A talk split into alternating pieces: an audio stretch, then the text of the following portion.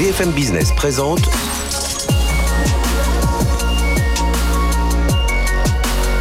le magazine de l'accélération digitale. 01 Business avec Frédéric Simotel.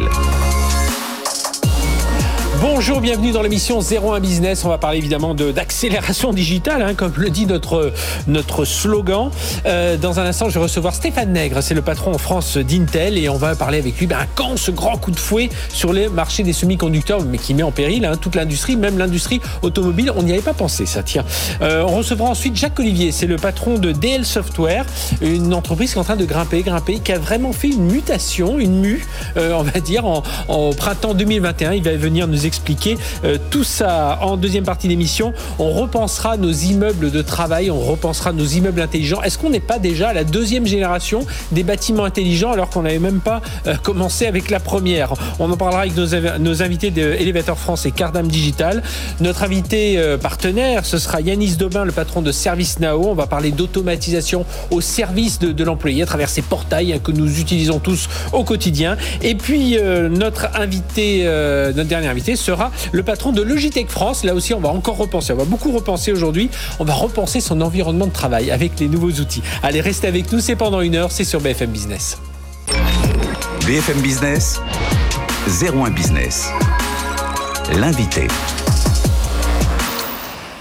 Et on démarre avec Stéphane Nègre, président d'Intel France. Bonjour. Bonjour. Stéphane, mais, euh, bienvenue. Alors dans le sommaire, je disais à quand ce grand coup de fouet sur le marché des semi-conducteurs Il est temps d'accélérer, on le voit. Euh, on n'imaginait pas que ça irait jusqu'à la production des, des, des, des, voitures dans la chaîne de production. Et justement, c'est peut-être ma première question va être là-dessus, Stéphane en tant que spécialiste de cet univers, est-ce que vous pouvez nous dire un peu comment on peut... Euh, moi, je souvent un peu quatre familles dans, l'univers des semi-conducteurs pour bien oui, comprendre Les semi-conducteurs, ce sont euh, des, des, marchés qui sont multiples et la stratégie d'Intel, c'est d'être un acteur de ces différents marchés, c'est-à-dire de développer les technologies euh, propres aux semi-conducteurs, les nœuds de fabrication, la finesse de gravure, mhm. euh, de pouvoir fabriquer du semi-conducteur après, qu'est-ce qu'on fabrique Des processeurs, des mémoires, etc. Donc développer les produits qui seront qui seront Donc on va faire l'architecture euh, de tout ça. Et au niveau euh, et au niveau des usages aussi. Donc euh, notre notre stratégie et, récemment notre notre CEO Pat Gelsinger a réaffirmé la volonté d'Intel d'être un acteur du semi-conducteur sur tous ces métiers et, donc avec la volonté d'être leader sur la fabrication de semi-conducteurs. Mhm sur les technologies du semi-conducteur, les finesses de gravure euh, et, euh, et, bien sûr, euh, bien sûr les produits. Et alors justement, Pat Gelsinger, donc qui est, qui est le nouveau patron d'Intel depuis depuis février. Oui, j'allais dire, c'est un, bien bien moins d'un an. justement, le nouveau le nouvel Intel, ça va, on revient à l'ancien Intel. Ce qu'il ce veut dire par là, c'est non pas qu'Intel avait abandonné, c'était décidé, on, va partir uniquement dans, dans le design et on va laisser tomber la construction, la fabrication, non. Mais voilà, il veut revenir au fondamentaux d'Intel pour rebâtir, enfin pour rebâtir, oui, pour euh, rappuyer un peu la, puissance d'Intel, qui reste un acteur important. Faut quand Moi, je le rappelle souvent, dis souvent, attendez, euh, oui, peut-être euh, dépassé par la droite, par Nvidia, par d'autres, mais euh, non, Intel, ça reste le leader mondial la stratégie, effectivement, de Pat Gelsinger est vraiment de réinvestir massivement euh, et de refaire d'Intel une société qui est leader dans, dans mhm. l'innovation et aussi la présence en termes de produits et de capacité de production. Donc, euh, notamment sa stratégie euh, IDM 2.0, c'est notre, c'est notre jargon. Non seulement on investit dans les capacités euh, de fabrication de semi-conducteurs et en Europe, ce qui, est, mhm. ce qui est important, mais on va les ouvrir aussi à nos clients. C'est-à-dire plutôt que fabriquer uniquement des composants pour les besoins d'Intel, donc des processeurs Intel, ah par exemple, on va les ouvrir pour pouvoir fabriquer euh, pour les grands industriels les, composants dont ils ont besoin, le marché automobile, euh, le marché de la santé, enfin les, mhm. différents, les différents marchés, des télécommunications, à 5G, enfin tous les segments qui sont euh, importants pour, pour, pour notre stratégie. Mais on ouvre nos capacités de production à une collaboration active avec les grands industriels et ça va aussi se passer en Europe. C'est un peu ça qui a changé parce qu'on a vu peu à peu, alors depuis des années, hein, tout, ce, euh, marché euh, du, du semi-conducteur s'orienter autour des acteurs comme Intel. Enfin, il y, en a tout un tas et il y a les Asiatiques qui sont derrière leur fonderie et puis on a vu des, euh, plus jeunes arriver. Mais aujourd'hui, on se rend compte qu'il faut aller davantage. Je, pensais aussi dans les, télécoms, les Broadcom, les Qualcomm, enfin tous ces gens-là qui sont arrivés sur, ce marché.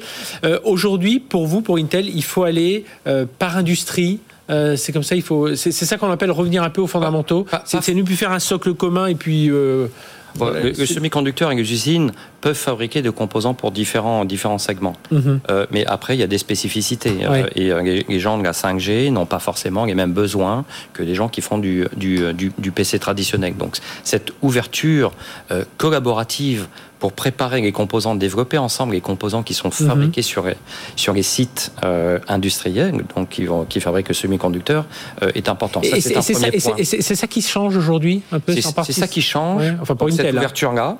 Euh, ouverture au monde extérieur et en ouverture au monde extérieur en localisant euh, les, collaborations sur différentes zones géographiques, mhm. notamment en Europe. Euh, L'Europe fabrique moins de 10% du marché du semi-conducteur, de la totalité du semi-conducteur aujourd'hui.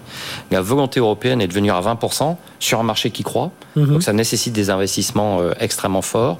Et, et, donc Intel souhaite participer à, ou contribuer à cet effort européen pour être prêt en capacité, mais aussi collaborer avec les industriels européens pour fabriquer en Europe ce dont le marché européen a besoin. Et on, ne sait pas encore. Enfin, on sait qu'il y a quelques pays qui sont, euh, euh, dont la France, hein, euh, qui, qui pourraient accueillir cette, cette usine, mais voilà. Pour, dire le niveau des investissements, on parle de 80 milliards d'euros qu'Intel investirait en Europe mhm. sur la prochaine décennie, dont 20 milliards doivent, être euh, euh, confirmés d'ici la fin de l'année avec lieu où sera, où sera l'usine. Extra en Europe, euh, dans quel pays on le saura un petit peu plus tard dans l'année. Entre le moment où, il y a ces annonces et le moment où on voit vraiment les, les, semi-conducteurs sortir des usines, il y a combien de temps? J'entendais, là c'était la, la patronne d'AMD qui disait il y a quelques jours, vous savez, la pénurie, ça va se terminer plutôt 2022, second semestre 2022 parce que vous savez, on a, fait des investissements, alors nous et les autres constructeurs, euh, dans des usines et tout ça est en train de se mettre en place et justement on va arriver, mais ça, ça aura mis deux ans. Est-ce que est-ce que c'est ça?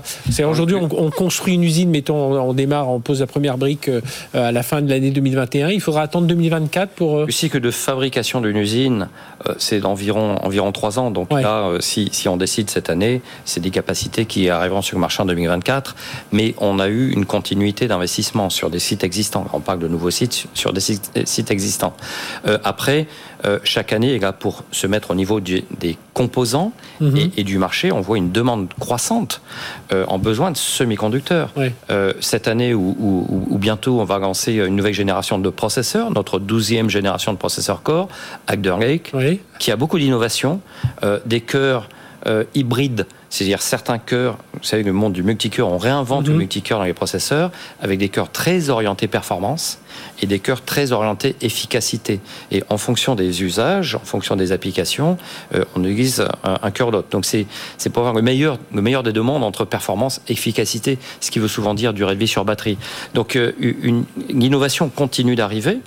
Le marché, on l'a vu pendant la pandémie, euh, l'effet de la pandémie euh, a été que euh, les gens sont, se sont rendus plus dépendants du monde numérique pour continuer leur activité. Mhm. Donc il y a une croissance de la demande, beaucoup d'innovation.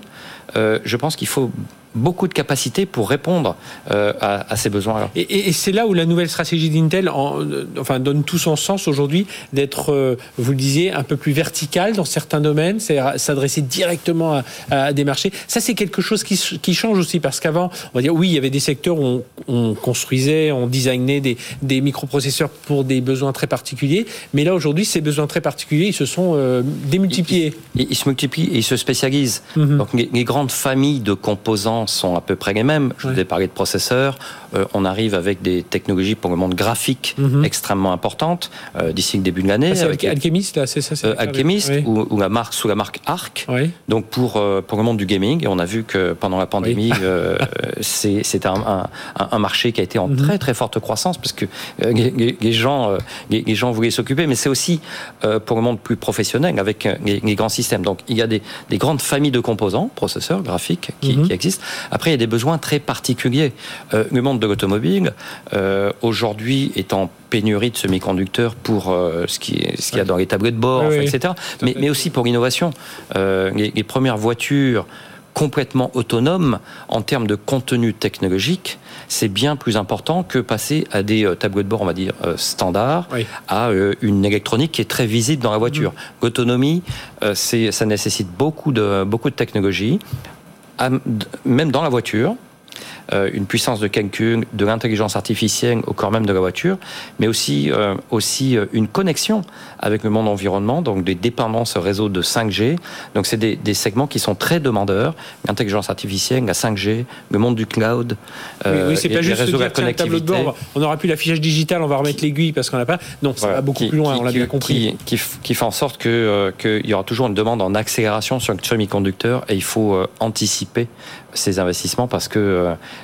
décider de fabriquer une usine et qu'elle soit effective euh, il y a quelques années. Donc il faut vraiment anticiper les besoins du marché. Et alors, très, je, vais revenir très en amont de votre stratégie. Vous parliez au, début de cette interview des, de la, finesse de gravure. Hein. C'est vrai que, euh, alors au début, on se dit oui, dans, dans le monde de la voiture, on n'aura peut-être pas besoin de, descendre aussi bas que du, 7 nanomètres, voire du 5 nanomètres. Mais en fait, si, on va en avoir besoin. On pensait rester sur du 20 nanomètres. Tel, que je l'ai expliqué sur, sur, sur, sur les processeurs, certains usages ont besoin de performance, d'autres ont besoin de beaucoup d'efficacité euh, pour pour délivrer ces, ces, pour la conduite autonome, on doit descendre dans la finesse de Donc euh, Intel a annoncé un nouveau cadencement de nos euh, de nos technologies semi-conducteurs de gravure, Intel 7, Intel 4, Intel 20A. Donc là, on demande, on parle souvent de nanomètres. On parle dans des niveaux de Langström. Donc c'est en dessous du nanomètre. Ça, ça, arrive dans les, ça arrive dans les prochaines années et, on sera euh, leader sur ces, euh, sur ces technologies. Et un autre enjeu aussi de tout ça, c'est la consommation d'énergie, bien entendu. Bien sûr. Euh, c'est bien beau de rajouter des processeurs, mais il ne faut pas avoir une remorque avec une batterie derrière. On, on, pense, vous avez tout à fait raison. on pense que l'efficacité d'un processeur, c'est bien pour les, pour les notebooks, les tablettes, mhm. comme ça, une durée de vie de batterie plus importante. Mais imaginez la taille d'un data center où il y a des milliers de processeurs au niveau de consommation dans un data center est aussi extrêmement important et il faut faire les efforts nécessaires technologiques de recherche et développement pour baisser les besoins en énergie parce qu'on en a, on en a besoin. Alors, euh, Intel avait surpris aussi parce que vraiment, on est vraiment en train de balayer toute la chaîne et Intel est présent sur toute cette chaîne. Avait un peu surpris, c'était 2017, le rachat de Mobileye, c'était une start-up israélienne spécialisée dans les dans les lidars. On s'était dit tiens, est-ce que euh, voilà, est-ce que c'est le, le comme c'était le marché était très bousculé à l'époque, est-ce que Intel voilà cherche des portes de sortie et finalement là, on commence à voir apparaître. Ça y est, on, euh, euh, il a été annoncé qu'à Munich, il y aurait des robots taxis qui vont tourner avec ces. Alors, c'est l'agence de location Sixt. Euh, les voitures, je ne sais plus la marque, c'est des. il, y a, différents constructeurs qui, ont, lancé et, aussi, aussi en France. derrière avec aussi en France, on a un partenariat avec Transdev qui développe des navettes autonomes. Mhm. donc, c'est pas robotaxi tel que ça été présent à Munich, mais plutôt des navettes avec différentes mais sans, sans, sans conducteur. Donc, en, autonomie totale pour revenir à votre question, l'investissement Mobileye, quand, quand on regarde la complexité et toutes les technologies qu'il faut mettre en œuvre pour maîtriser euh, l'usage de la voiture autonome, donc une voiture, une voiture sans chauffeur, connectivité, puissance de calcul, intelligence artificielle, accès au cloud pour, pour définir, pour que l'environnement soit, soit décrypté. C'est un petit peu tout le, portefeuille de nos technologies. Donc cet mhm. investissement dans Mobileye euh, nous permet euh, de, euh, avec les spécialistes usage, donc ceux qui innovent, de aussi développer les technologies là-dessus, sur les, technologies nécessaires et, et, et ça nous permet aussi de nous améliorer sur les composants nécessaires sur les technologies semi-conducteurs. Donc c'est un très bel investissement et euh, il y arrive. C'est toujours un petit peu, on pense que c'est un fantasme. la voiture autonome, euh, on, y on, y arrive. On y arrive. On va annoncer euh, à partir de l'année prochaine dans la région de Munich, il y aura des robots taxis qui seront qui seront fonctionnels. on parle beaucoup aussi dans cet univers de souveraineté. alors nous, on aime bien cette souveraineté européenne. Bon, même s'il faut s'appuyer, mais on peut pas beaucoup faire autrement sur des, euh, des acteurs euh, euh, américains. Et, là, aujourd'hui, vous pensez que c'est un, un, enjeu géopolitique essentiel hein, aujourd'hui de ne pas être pris, bah, comme on a pu le voir, cette pénurie, parce qu'en Asie, ça c'est un peu bloqué. les États-Unis, on voit, font de gros investissements, et Intel aussi aux États-Unis, pour relancer des usines en Arizona, enfin pour vraiment relancer la, la, la production. Et nous, en Europe, bah, Intel notamment va, va s'y installer, mais d'autres vont venir. Elle est importante, cette souveraineté. La souveraineté est importante et, on l'a vu, euh, la pénurie du semi-conducteur euh, pénalise euh, beaucoup d'industries. elle, elle freine, elle ralentissent. L'automobile, il y a des, des, lignes qui peuvent s'arrêter parce qu'il manque un composant électronique et pas, pas toujours de chez Intel. même, même rarement, rarement de chez Intel. Mais, mais c'est pas uniquement l'accès aux semi-conducteurs, c'est développer toute une chaîne de valeur, un écosystème qui soit compétitif en Europe. Donc ça part les couches, de, les couches basses où la matière première, c'est le semi-conducteur, mais au-dessus de cette capacité semi-conducteur européenne, il faut tisser les partenariats pour que les industriels développent les produits nécessaires euh, et que, en fonction de ces produits, développent les usages dont l'Europe aura besoin et, euh, une, la création de valeur devra se faire en Europe. Donc euh, c'est double et ça va au-delà uniquement des capacités de fabrication semi-conducteurs. Eh bien, merci Stéphane Neck d'être venu nous parler de, de ces semi-conducteurs, d'Intel et de la stratégie d'Intel en France notamment. Puis on espère que vous aurez des bonnes nouvelles à nous annoncer allez, cette année, on croise les doigts, mais on espère qu'avec tous ces investissements en Europe, qu'il y aura bien un moment où euh, la France fera partie. Je suis sûr que vous œuvrez en ce sens auprès des, euh, du, du, du, comité de direction d'Intel au niveau mondial. Merci d'avoir été avec nous. On, on, revient dans un instant avec euh, le patron de la société. Il s'appelle Jacques Olivier. C'est le patron de Dell Software. Vous les connaissez peut-être pas bien, mais ils sont en train de grimper doucement. Il y a une certaine boulimie d'acquisition. Il va nous raconter tout ça. C'est tout de suite sur BFM Business. BFM Business. 01 Business. L'invité.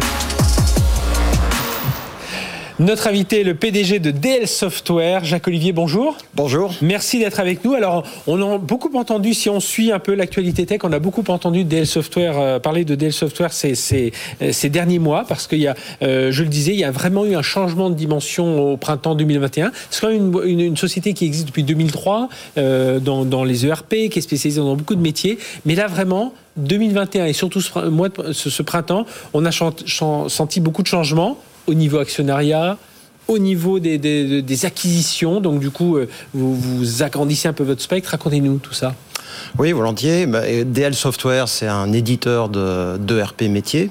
Donc euh, notre secteur, euh, nos solutions adressent le secteur de retail, de la santé, de l'immobilier, du BTP et bien d'autres euh, demain. Créé en 2003, 75 millions de chiffres d'affaires en 2020 et on devrait doubler cette année en pro forma grâce notamment à une politique de croissance externe mhm. particulièrement dynamique. Alors pourquoi une politique de croissance externe Ça a toujours fait partie euh, du modèle de développement DL, à côté de la croissance organique bien entendu. Euh, en avril 2021, on a changé d'actionnaire. Euh, nous étions avec 21 Invest qui nous a bien accompagnés sur le tour euh, précédent. Euh, est rentré en avril 2021. Au tout début, c'était une boîte familiale, hein, 2003. C'était une boîte familiale euh, fondée par Noël Drouin, Patrick Lemaire, et c'est pour ça que ça s'appelle DL. comme on a eu beaucoup à l'époque, hein, les, les Lefebvre Software. Absolument. Et puis ils ont trouvé leur modèle autour, effectivement, sur le secteur de, de ZERP métier mm-hmm. et avec un modèle de développement basé sur euh, l'acquisition, donc de mhm. sociétés euh, solides, bien implantées euh, et profitables. Voilà. Et donc on a accéléré ce mouvement d'acquisition avec l'arrivée de TA Associates, qui est un fonds de private equity américain particulièrement dynamique dans le secteur de la tech. Et puis accéléré, c'est vous avez bien appuyé quand même. Hein. C'est on a bien appuyé. dizaine d'acquisitions. Absolument, oui, puisqu'en 18 mois, on aura fait plus de 10 acquisitions. Je dis plus de 10 acquisitions parce qu'il y en a quelques-unes qui vont être conclues d'ici la fin de l'année. J'en avais comptabilisé neuf, moi, mais oui, il y, en a, il y en a d'autres qui arrivent. Et puis, euh, effectivement, il y a 15 jours, on a signé GERCOP, qui était qu'on avait déjà annoncé. Hein, en secteur public euh, Alors, non, GERCOP, c'est l'immobilier. Oui. Mais c'est 40 millions de chiffre d'affaires. Antibia, c'est voilà. Euh, GERCOP, c'est 40 millions de chiffre d'affaires, 330 collaborateurs. Donc, à notre dimension, c'est une acquisition assez importante et qui préfigure le type d'acquisition que nous allons faire à partir de maintenant. et, et, Antibia, effectivement, c'est la toute dernière acquisition dans le secteur public. Euh, et, quand vous avez fait cette cartographie, parce que voilà, il y a eu des acquisitions euh, dans l'assurance au premier semestre 2020, ouais. Elsa, Wipimo dans l'immobilier, Cerca Informatique dans le négoce, ça c'était toujours en 2020, euh, Onaya dans le BTP, Pic System dans la santé, ça c'était en 2021. Là, vous venez de nous citer Gercop et, Antibia. Quand vous faites la cartographie, qu'est-ce qu'il y a un besoin de consolidation aujourd'hui Il y a, il y a un clair besoin de consolidation. D'abord parce que le, le secteur de l'édition de logiciels est particulièrement fragmenté en France. donc, on a capitalisé beaucoup de savoir-faire et les ingénieurs français sont bons. Mhm. donc, ce sont des entreprises qui Quand sont on les trouve, faut les trouver. et durables. Quand on les trouve, effectivement, il y, a, il y a des sujets de recrutement. aussi par des acquisitions. Absolument.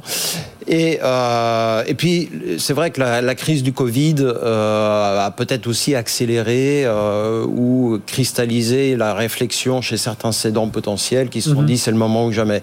Il y a ça, et puis il y a un phénomène de fond qui est que le métier du, de l'édition de logiciels se transforme aujourd'hui avec l'émergence du cloud et le paradigme technologique dans lequel euh, on, on, développe, on conçoit, on développe, on déploie euh, nos solutions a complètement changé. Voilà. Donc on peut être confronté parfois à un mur technologique et le cédant euh, se dit bah, finalement je vais m'appuyer, je vais m'appuyer sur un groupe qui sait faire ça mm-hmm. pour continuer avec ce groupe à développer mon activité et à la pérenniser sur les années qui viennent. Donc vous nous avez dit, euh, là le chiffre d'affaires va être doublé, mais si on regarde par rapport à 2020, l'objectif c'est de le tripler, j'imagine, d'ici d'ici 2 à 3 ans. Oui, alors, c'est quoi La croissance externe, mais euh, ça va être quoi? Vous vous donnez quoi vos, vos 3, 3, 4 grands, grands points lumineux là, en ligne de mire? Alors, Croissance, on parle, on n'a pas parlé de croissance organique, mais c'est évidemment important parce que faire de l'acquisition, si on n'est pas capable de générer, d'impulser, d'accélérer la croissance organique, on ne crée pas beaucoup d'autres valeurs qu'une valeur purement financière, de consolidation, de, de, de, compte de résultats finalement. Donc nous, on veut vraiment aller au-delà. On est des, nous sommes des industriels, on n'est pas mhm. des financiers. Donc croissance organique, c'est 10% par an euh, sur les revenus récurrents. Donc euh, c'est au-delà du marché de l'ERP. Euh, les ERP affichent sur le marché français des croissance organique euh, traditionnellement de 3 4 euh, Donc on essaye d'être vraiment dynamique et c'est ce qu'on va afficher cette année et c'est ce qu'on a publié euh, l'année dernière. C'est ce qu'on va continuer à publier. Donc pour alimenter cette croissance organique, euh, on a recours aux méthodes marketing euh, modernes, mm inbound marketing, marketing digital, marketing automation, etc. Donc ça c'est très important et c'est quelque chose qu'on insuffle dans, dans Le, but c'est toutes ces sociétés qu'on a citées, elles, elles, deviennent sous un même euh, nom un jour ou certaines vont garder leur identité? Pas nécessairement. Notre test c'est effectivement de garder les marques fortes. en revanche, on va organiser maintenant le groupe en pôle euh, clairement identifié Immobilier, santé, immobilier, santé, etc., distribution, pour favoriser les synergies euh, et prendre les bons virages avec un poids euh, qui nous rendra plus impactant sur les marchés.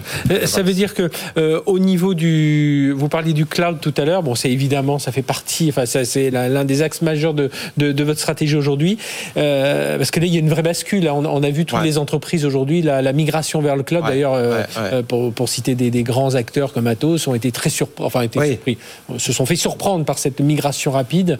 Euh, la, vague est arrivée plus vite euh, que prévu. Là aussi, le Covid a été un phénomène accélérateur. Alors, je précise qu'on est déjà sur un modèle locatif depuis bien longtemps, puisque 80% mhm. de nos revenus sont basés sur de la location. En revanche, euh, notre catalogue est encore partiellement porté sur le cloud public. Voilà. Et donc, on travaille beaucoup là-dessus avec des centres d'expertise dédiés à cette, à cette mission.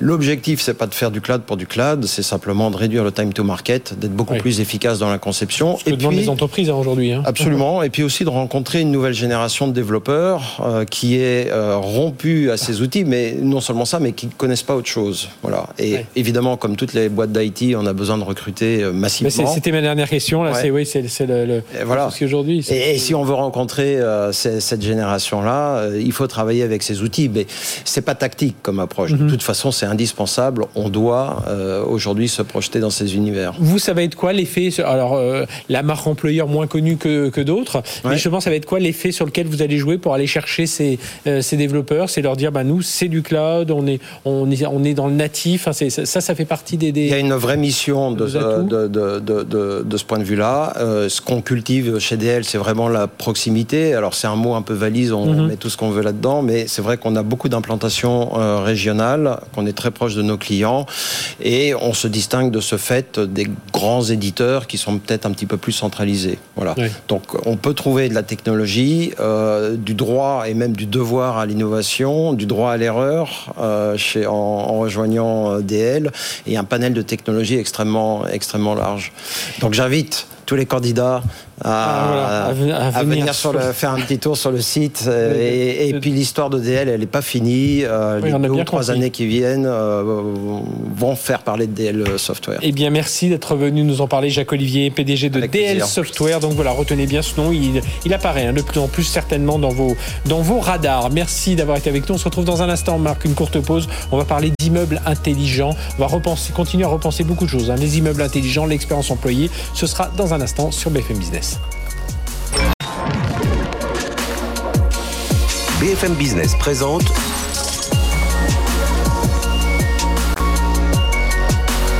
le magazine de l'accélération digitale.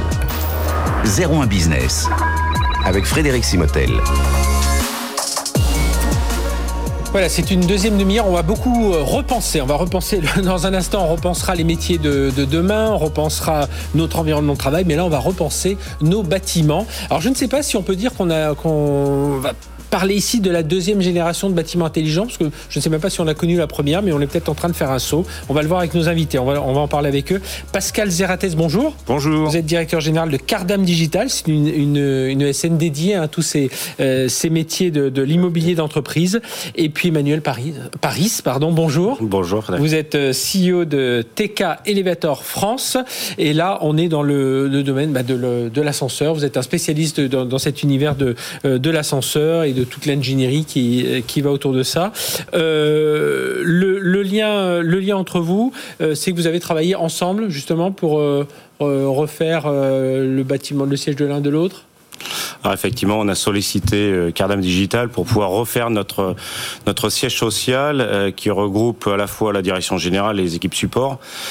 Euh, parce qu'on voulait des bâtiments modernes, on voulait des bâtiments confortables, efficaces et et donc aussi digitalisé.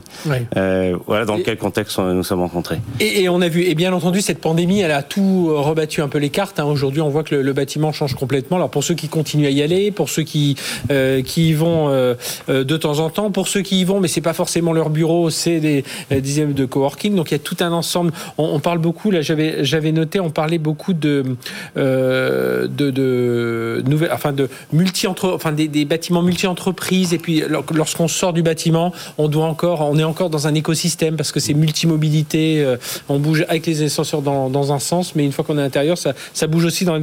Bref, il y a beaucoup de choses euh, à voir. Euh, c'est quoi, Pascal Zarates, les nouveaux enjeux des bâtiments intelligents aujourd'hui? Ben, Aujourd'hui, les, nouveaux enjeux du bâtiment en général, puisque le digital est en train de s'inviter sur le secteur de l'immobilier, donc on, est, on, assiste à une véritable disruption autour du bâtiment intelligent. On, est déjà, je, je, vous interromps, mais je disais, on, est déjà dans une deuxième génération de bâtiments intelligents. On n'a pas vraiment connu la première, mais on a fait un saut, non euh, ben, En fait, euh, la pandémie a été un accélérateur euh, par rapport à justement l'utilisation qu'on allait faire de, de cette, ces surfaces tertiaires.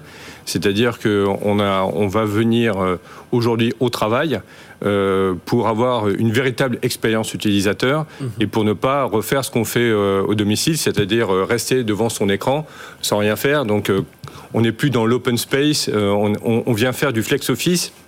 On est aujourd'hui dans l'open space et on vient travailler, avoir une expérience utilisateur. Et pour cela le digital doit faciliter et rendre autonome de plus en plus le collaborateur par rapport à, à ce type d'enjeu. Et, donc ça veut dire que les, euh, bah, tous les corps de métier dans ce bâtiment intelligent bah, changent complètement leur métier. Voilà. Et pour vous, TK Elevator, il ne s'agit pas juste de travailler sur la partie euh, ascenseur. Ben, on peut mettre des informations. Alors, il y a la maintenance, un hein, prédictive, il y a tout ce genre de choses, vous allez récupérer. Mais derrière, c'est offrir un autre service aussi aux entreprises. Hein. exactement. C'est très important. Vous venez de parler de maintenance prédictive. Euh, c'est aujourd'hui ce que nous avons développé en partenariat avec Microsoft. On a, mmh. on a appelé cette maintenance prédictive Max.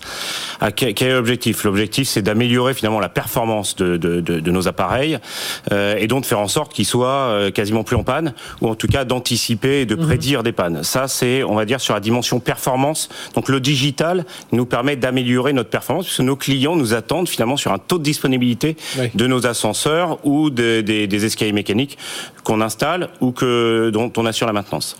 Euh, Au-delà de ça, on travaille également sur l'usage. L'usage, et j'ai un exemple euh, clé en main qu'on peut voir dans certaines tours euh, à Paris. C'est-à-dire, je viens avec mon smartphone, je, je, je, je, rentre dans la tour avec un QR code, je touche rien.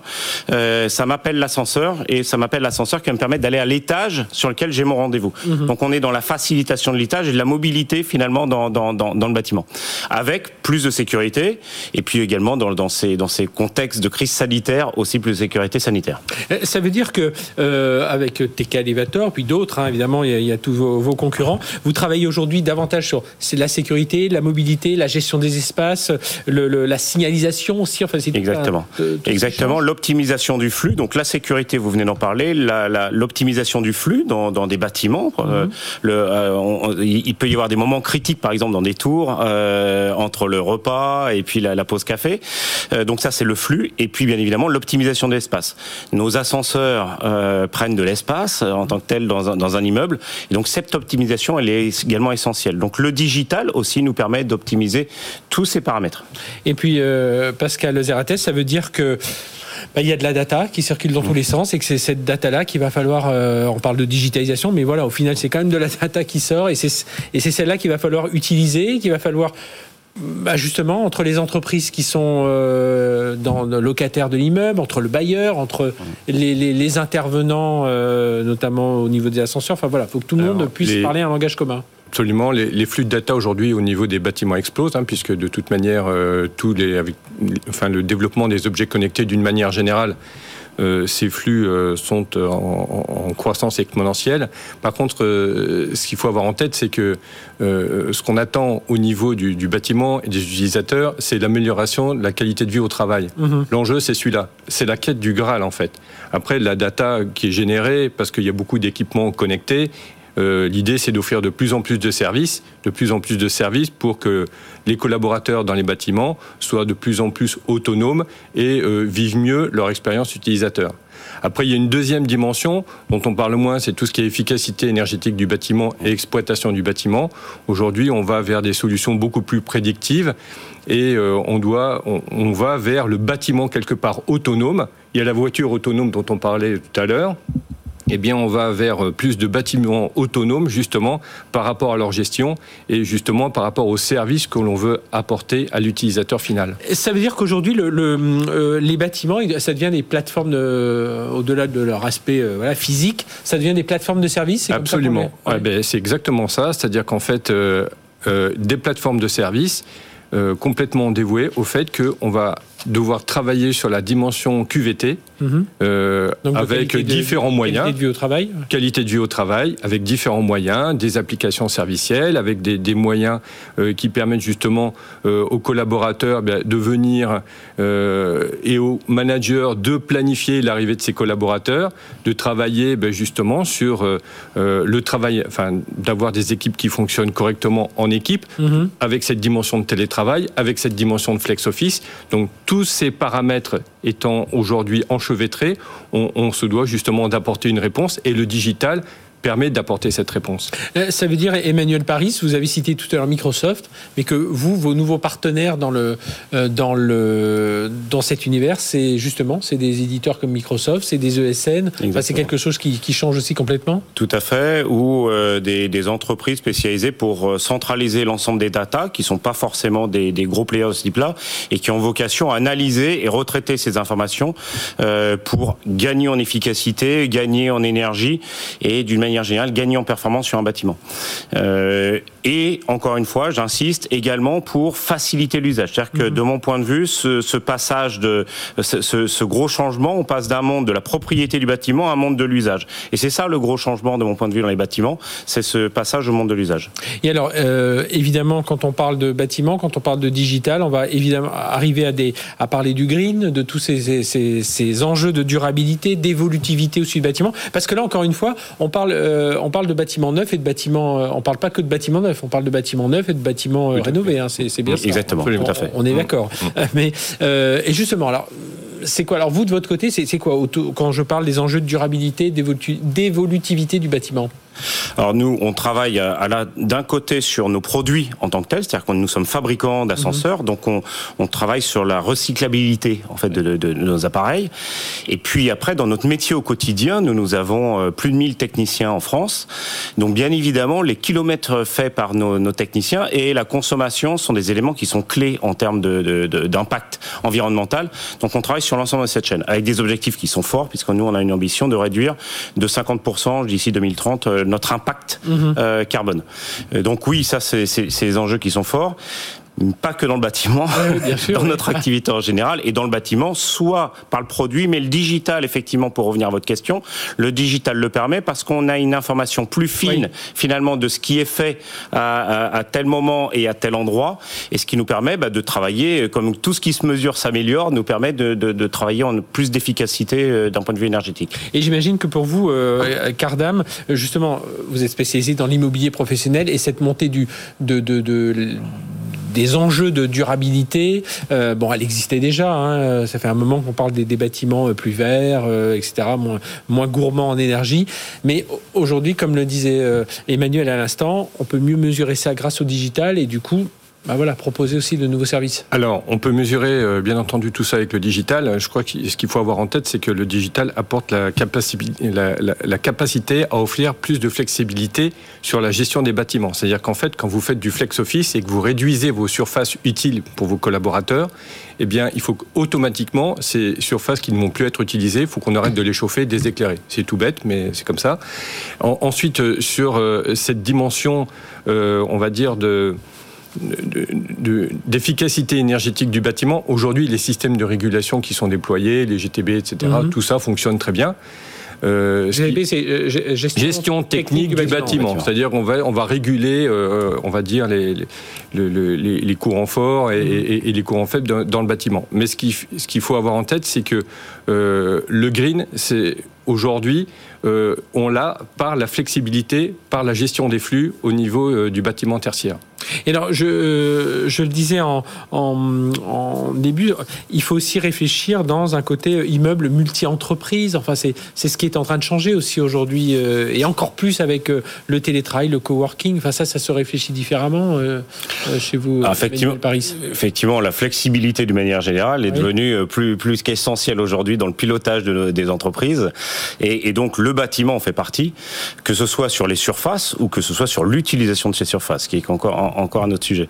Donc oui, aujourd'hui c'est un enjeu clé, soit par le partage, mhm. ou soit par la capacité à, être plus plus euh, plus mobile en termes de, de, de, lieux. Euh, ça veut dire, pour être très concret, ça veut dire que mm. quand je prends l'ascenseur, je suis en train de descendre, mm. euh, j'ai appuyé sur zéro, donc a priori c'est pour sortir. On pourrait m'indiquer, m'envoyer une annonce en me disant voilà, vous avez une trottinette qui vous attend, un vélo. Enfin, ça, ça, ah. va aller jusque là. C'est exactement ça. C'est qu'aujourd'hui, on a certain nombre d'entreprises qui proposent ce type de service ou qui donnent de l'information en live, en direct à, aux utilisateurs vous êtes ici, pour faciliter. vous Exactement. et, c'est l'exemple que je donnais tout à l'heure. On peut se mouvoir avec son téléphone, à la fois avec, euh, à la fois sur du contrôle d'accès, mais aussi pour indiquer vous devez aller là, vous devez aller là, et là vous aurez tel service. Donc on a effectivement des bâtiments, et c'est le cas par exemple du bâtiment que nous avons intégré, mhm. où en fait euh, nos collaborateurs ont la possibilité de prendre un vélo, de prendre une trottinette. Euh, voilà. Et, ça, ça c'est des accès, c'est des services qui sont accessibles à tout, toutes les équipes. Eh bien merci à tous les deux d'être venus nous parler de tout ça. Pascal Zerates, directeur général de Cardam Digital, et Emmanuel Paris, PDG de TK Elevator France. Donc voilà, on est vraiment en train de repenser ces, nouveaux bâtiments. je vous l'ai dit, hein, on est en train de basculer. Allez, on va, euh, je, m'en persuade, c'est la deuxième génération des bâtiments intelligents, même si on l'a pas complètement connu la première. Ben, voilà, on est déjà lancé dans ce domaine. Merci à tous les deux d'être venus nous en parler. on se retrouve dans un instant. Là, on va repenser nos modes de travail. C'est tout de suite sur BFM Business. BFM Business. 01 Business. L'invité. Notre invité Yanis Dobin, bonjour. Bonjour Frédéric. Euh, directeur général de la filiale France de Service Nao. Hein, vous êtes partenaire sur cette euh, chronique où on parle beaucoup de l'expérience employée. Bien justement, aujourd'hui on va parler de l'automatisation qui se met au service de, euh, de, de, de l'employé, du collaborateur, pour simplifier, simplifier sa vie. Et, et c'est ça, hein, aujourd'hui. Alors expliquez-nous comment on peut, on se voit, on s'est déjà vu deux fois déjà pour parler de, de tous ces sujets. On avance un peu dans notre réflexion et comment on simplifie encore davantage la vie des collaborateurs aujourd'hui? Bah, L'idée c'est d'aller automatiser, d'aller digitaliser un certain nombre de tâches qui peuvent être fastidieuses, qui peuvent être quelque part manuelles, sur lesquelles on n'exploite pas les compétences euh, de, du collaborateur. Et donc on va aller quelque part mettre en place des processus digitaux qui vont permettre à ce collaborateur de se focaliser en fait sur, sur des tâches à valeur ajoutée. En conséquence, c'est assez simple à, à voir, c'est euh, plus de productivité, plus d'engagement de, la part du collaborateur et donc au final tout le monde a y gagné.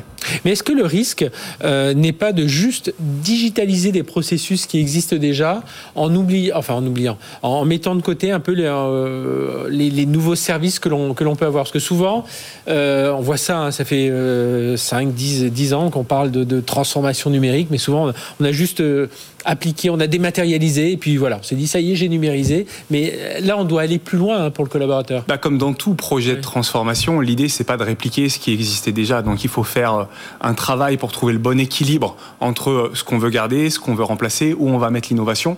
Un des exemples majeurs, c'est euh, typiquement le onboarding. Les process d'onboarding existent depuis de très très nombreuses années. Et en digitalisant le process d'onboarding, typiquement, on va apporter un peu d'innovation et, de nouveaux finalement flux D'ailleurs, vous-même, c'est ce qui s'est passé pour vous, parce que vous avez été embauché pendant la pandémie, ça veut dire que vous avez été euh, onboardé, comme on dit, vous avez été euh, intégré dans la structure en étant, euh, ben, en rencontrant personne physiquement au départ. C'est ça. En fait, on a réouvert les bureaux en juin, donc pendant près de six mois, j'étais en remote working comme beaucoup. Et le principe du onboarding digital, c'est de réussir finalement à engager et à intégrer le collaborateur avant même qu'il ait démarré son expérience dans l'employé. Et donc, on va lui permettre, au travers de la plateforme mhm. technologique, de charger des documents administratifs de, de dialoguer avec un chatbot pour engager différents services de l'entreprise. Et encore une fois, l'idée, c'est de décharger tout un tas de services au sein de l'entreprise, mais aussi d'avoir un collaborateur qui mhm. s'apprête à nous rejoindre, qui fait déjà partie intégrante finalement de l'entreprise. Et, ça, c'est un enjeu, hein, j'imagine, parce que c'est pour répondre davantage aux attentes de, de, ses collaborateurs. Là, simplifier la vie, on l'a dit, digitaliser, que tout soit numérique, ça, on l'a compris, mais en plus d'avoir euh, euh, ce côté, bah, se sentir malgré tout, malgré cette euh, dématérialisation, cette simplification, qu'on se sente intégré, engagé dans, le, dans, la vie de l'entreprise, dans l'organisation. Euh, ça, c'est un, Enfin, c'est quelque chose qui est, qui est ressorti encore plus avec cette pandémie. Alors, c'est ressorti avec cette pandémie et ça ressort aussi des études où on voit que les jeunes générations ont une appétence forte pour, pour cette digitalisation mhm. du, monde, du monde de l'entreprise. Et en fait, derrière, il y a une idée qui est, qui est quand même très simple. Encore une fois, on veut leur simplifier la vie, mais on veut leur simplifier la vie pour en tirer des bénéfices en tant qu'entreprise, mais aussi pour répondre finalement à une forme de paradigme qui est que la frontière entre la vie de tous les jours que vivent les collaborateurs et le monde de l'entreprise, elle est de plus en plus fine. C'est-à-dire qu'on a tous dans nos un smartphone avec des applications, on consomme tout un tas de services. Et donc l'attente majeure des collaborateurs, c'est de se dire, OK, quand je vais dans mon entreprise, je veux finalement vivre cette même expérience. Mhm. Et donc, si on cumule ça avec le fait d'enlever les tâches manuelles, rébarbatives, qui peuvent d'ailleurs amener un certain nombre d'erreurs de la part des collaborateurs, ben forcément on attire plus de talents et on les fidélise sur la durée. Alors, euh, Yanis Dobin, le directeur général de, de, ServiceNow en, France, dans cette automatisation aussi, euh, on essaie de, vous parliez de nouveaux services, on essaie aussi de rendre autonomes aussi, les collaborateurs qui peuvent intégrer eux-mêmes des services. Et vous, dans votre plateforme, c'est ce que vous arrivez à faire, c'est ça on, Très simplement, on peut, on va pouvoir intégrer des services pour soi ou pour l'entreprise. À partir du moment où, évidemment, au niveau sécurité, tout ça est. Alors, comme vous le dites, il y a un cadre. Le cadre, il est fixé par euh, la direction des systèmes d'information pour des raisons de sécurité, de gouvernance. Enfin, voilà, tout un tas de thématiques qui sont importantes quand on regarde à moyen long terme dans la transformation. Mais l'idée, c'est aussi de permettre à certains individus, certaines équipes, certaines organisations euh, d'avoir une forme d'agilité, de pouvoir innover. Et en fait, c'est ce qu'on met derrière la thématique low code, no code, où en fait, on permet à certains collaborateurs de développer leurs propres applications, leurs propres processus. Ça, peut être quoi, par exemple? Bah, Ça peut être une application pour réserver des salles, parce mhm. qu'elle n'existe pas dans l'entreprise. Et finalement, dans un service, dans un bâtiment, ça va apporter beaucoup de valeur, beaucoup de productivité. Et ça, c'est euh, ServiceNow propose justement ce, ce, ce petit bloc de, j'allais dire pas de bloc de développement, parce que justement on dit low code, no code, mais voilà ces petits process, on va mettre en place euh, très simplement. Donc en euh, fait, c'est visuel, c'est un studio euh, qui permet en fait très simplement d'aller développer des applications. Et l'idée derrière, c'est quoi? C'est de simplifier une forme de complexité dans le développement des applications et dans la digitalisation de différents services. Oui, et puis là, eh bien, on, on a réussi à automatiser l'expérience collaborateur, à le rendre plus efficace, et quelque part, on automatise un peu davantage les process RH, il hein, faut le rappeler, on est, parce qu'on essaie aussi de, de, rendre, de, de, rendre plus, plus simple la vie du collaborateur, mais la vie aussi des, des RH pour se concentrer sur tout ce qui peut être plus à valeur ajoutée. Merci, Yannis Dobin, directeur général de la FIAL France de Service Now, d'être venu nous parler de tout ça. On se retrouve la semaine prochaine. On, continuera à parler hein, de cette évolution du, de notre expérience digitale au travail. Allez tout de suite, bah tiens, on va rester dans l'univers de l'environnement de travail avec le patron de, euh, de la partie Logitech, euh, Logitech euh, sur la partie vidéo collaboration justement. C'est tout de suite sur BFM Business. BFM Business, 01 Business. L'invité. Notre invité Guillaume Lamé, bonjour. Bonjour. Vous êtes directeur de la division vidéo collaboration chez Logitech France. Alors Logitech, on connaît hein, tous ces, périphériques que, l'on utilise euh, au quotidien et on va s'intéresser plus particulièrement à la vidéo qui a complètement changé notre, notre vie, qui nous a sauvés d'ailleurs euh, pendant de nombreuses fois pendant cette, cette pandémie, qui continue à nous rendre pas mal de services. Je le disais, on a, on a toute cette demi-heure là, on vient de repenser le bâtiment intelligent, repenser son expérience employée euh, au niveau du, du, portail digital de euh, du collaborateur. Et là, on va repenser un peu son environnement de travail. C'est ça l'idée aujourd'hui, parce qu'on a, je le disais à l'instant, on a euh, bah, cette pandémie, elle a, elle a permis au moins de démocratiser tous ces échanges vidéo. Euh, la, pandémie a, remis l'employé au cœur des problématiques de l'entreprise. c'est vrai que on a Aujourd'hui, le souci premier des entreprises, c'est de permettre aux employés de travailler de façon la plus productive possible mhm. de chez eux, comme du bureau. Et la digitalisation est au cœur de la problématique. Et, pour, vous, je vous interromps, mais pour vous, qu'est-ce qui, qu'est-ce qui change aujourd'hui entre le moment où on a eu, euh, par rapport aux outils, hein, que, que, vous, on va en parler de quelques-uns, les, nouvelles innovations que vous avez apportées chez, chez Logitech euh, pour la partie vidéo, qu'est-ce qui a changé entre le télétravail un peu forcé que l'on a eu pendant, pendant ces, ces 12 mois, 18 mois, euh, voilà, selon la façon dont on a vécu cette, pandémie. Et puis aujourd'hui, où ça y est, ce télétravail, cette vidéo s'intègre dans notre euh, quotidien. C'est, on, a connu un télétravail forcé, effectivement, au début du Covid. Et force est de constater qu'aujourd'hui, les employés adoptent ce mode de fonctionnement. Alors pas pour tout, mais c'est vrai que ça y est, ils l'ont intégré. Mais ils l'ont intégré. Mais 40% des employés sont concernés par l'hybridation du travail, mhm. donc le partage du temps entre la maison et le bureau. Et les études montrent qu'un employé sur deux se trouve aussi productif du bureau que de la maison. Et ça veut dire qu'en termes d'outils, ça veut dire quoi? Sur quoi vous avez appuyé Sur quelles innovations vous avez appuyé chez Logitech? On accompagne l'employé chez lui comme au bureau on, fournit aux entreprises tout ce qui est périphérique PC, qui, bien mhm. sûr les, claviers et les souris, qui, est le métier de base de Logitech. Mais on accompagne également les, employés par la fourniture de caméras, mhm. qui améliorent le rendu visuel entre les collaborateurs, de casques qui font partie également des éléments audio-vidéo euh, personnels pour la, la, collaboration personnelle de la maison. On sort des innovations comme le Logidoc, qui est une station d'accueil qui va permettre aux employés de connecter l'intégralité de leur périphérique, d'éliminer les fils à la maison. Oui, n'oublions pas. d'avoir un son optimal, mais également quelque chose d'important, c'est l'usage de lancer une réunion en une touche. Mhm. Donc rejoindre une réunion de collaboration, vidéo collaboration en une seule touche. Donc on améliore le quotidien, l'ergonomie, le confort de travail à la maison. Et en entreprise, l'idée, c'est d'intégrer des matériels. Logitech est arrivé sur le marché de la visioconférence dix ans en arrière avec un concept simple, issu du monde de la webcam. C'est un outil de visioconférence USB. Mhm. Plug and play simple à intégrer. Et aujourd'hui, ce qu'il faut, et comment on accompagne nos partenaires et nos clients, c'est en fournissant des solutions simples dans l'usage, ah simples dans l'intégration. Il ne faut pas qu'un employé ait besoin de lire une feuille A4 ou deux pages A4 pour démarrer et rejoindre une, visioconférence. Mhm. Il faut que tout soit simple. Il faut que la digitalisation soit transparente dans l'usage. Alors bien sûr, il y a du travail IT pour intégrer ces systèmes, mais pour l'usage, ça doit être simple une réunion, une touche, je rejoins et je peux discuter avec mes, avec mes collègues. Moi, j'avais vu, hein, vous avez parlé de Logidoc, moi j'avais vu euh, euh, Scribe aussi, c'est ça? C'est une sorte de, panneau euh, de, notes. C'est le panneau qu'on va avoir en salle de réunion sur lequel on va inscrire nos idées. Là, on va le voir. Non, ce n'est pas le panneau. Ah Scribe, on, a, on a pendant le Covid, tous ceux qui sont parents de, jeunes enfants ont connu les problématiques de l'éducation nationale et euh, de l'enseignement à distance.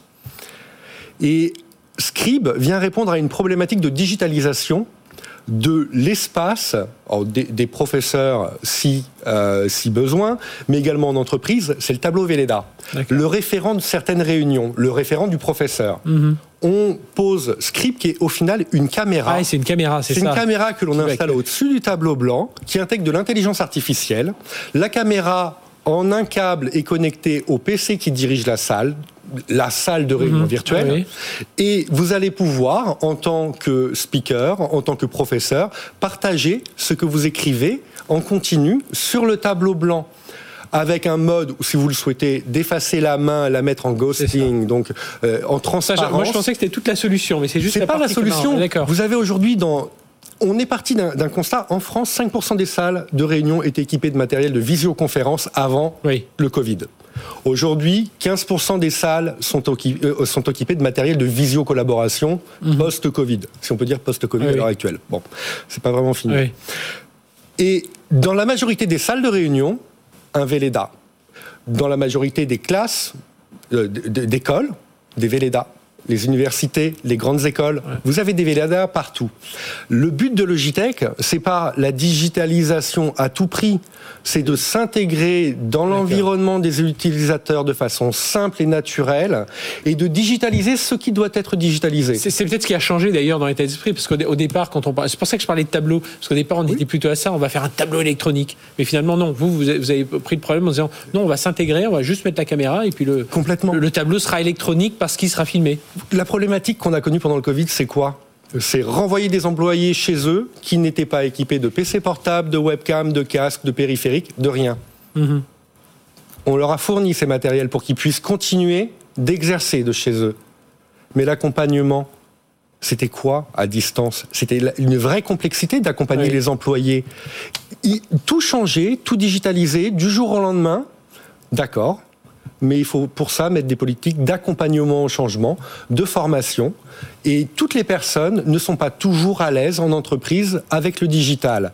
Donc un digital simple par moment, c'est ce qu'on préconise. Mhm. C'est simple, donc facilement adopté, facilement utilisé. Un tableau blanc, blanc interactif, c'est quand même de multiples touches il faut... à comprendre, intégrer, gérer pour lancer une réunion, participer à une réunion, partager. Ce qu'il faut honnêtement, c'est faire quelque chose le digital au service de l'employé d'une façon, de la façon la plus transparente possible. Ah oui, il ne faut pas que ce soit un souci que de démarrer. Faut de la légèreté dans l'IT. Merci Guillaume Lamé, de la légèreté dans l'IT. Voilà, bah merci d'être venu nous parler de tout ça, directeur de la division vidéo collaboration chez Logitech, donc Scribe, cette caméra qui filme un tableau blanc. On n'a pas eu le temps de parler, mais il y avait Rallybar aussi, qui est une solution de visioconférence un peu clé en main, et puis Logitech, vous l'avez parlé pour avoir euh, en finir un peu avec tous ces câbles. Merci d'être venu nous parler. Voilà, on a repensé un peu son environnement de travail, on a essayé de le simplifier. Ça, ça a été le, le mot aussi fort de, de cette dernière demi-heure, la simplification. Merci de nous avoir suivis. On se retrouve la semaine prochaine, même heure, même endroit. D'ici là, excellente semaine sur BFM Business. BFM Business, 01 Business, le magazine de l'accélération digitale.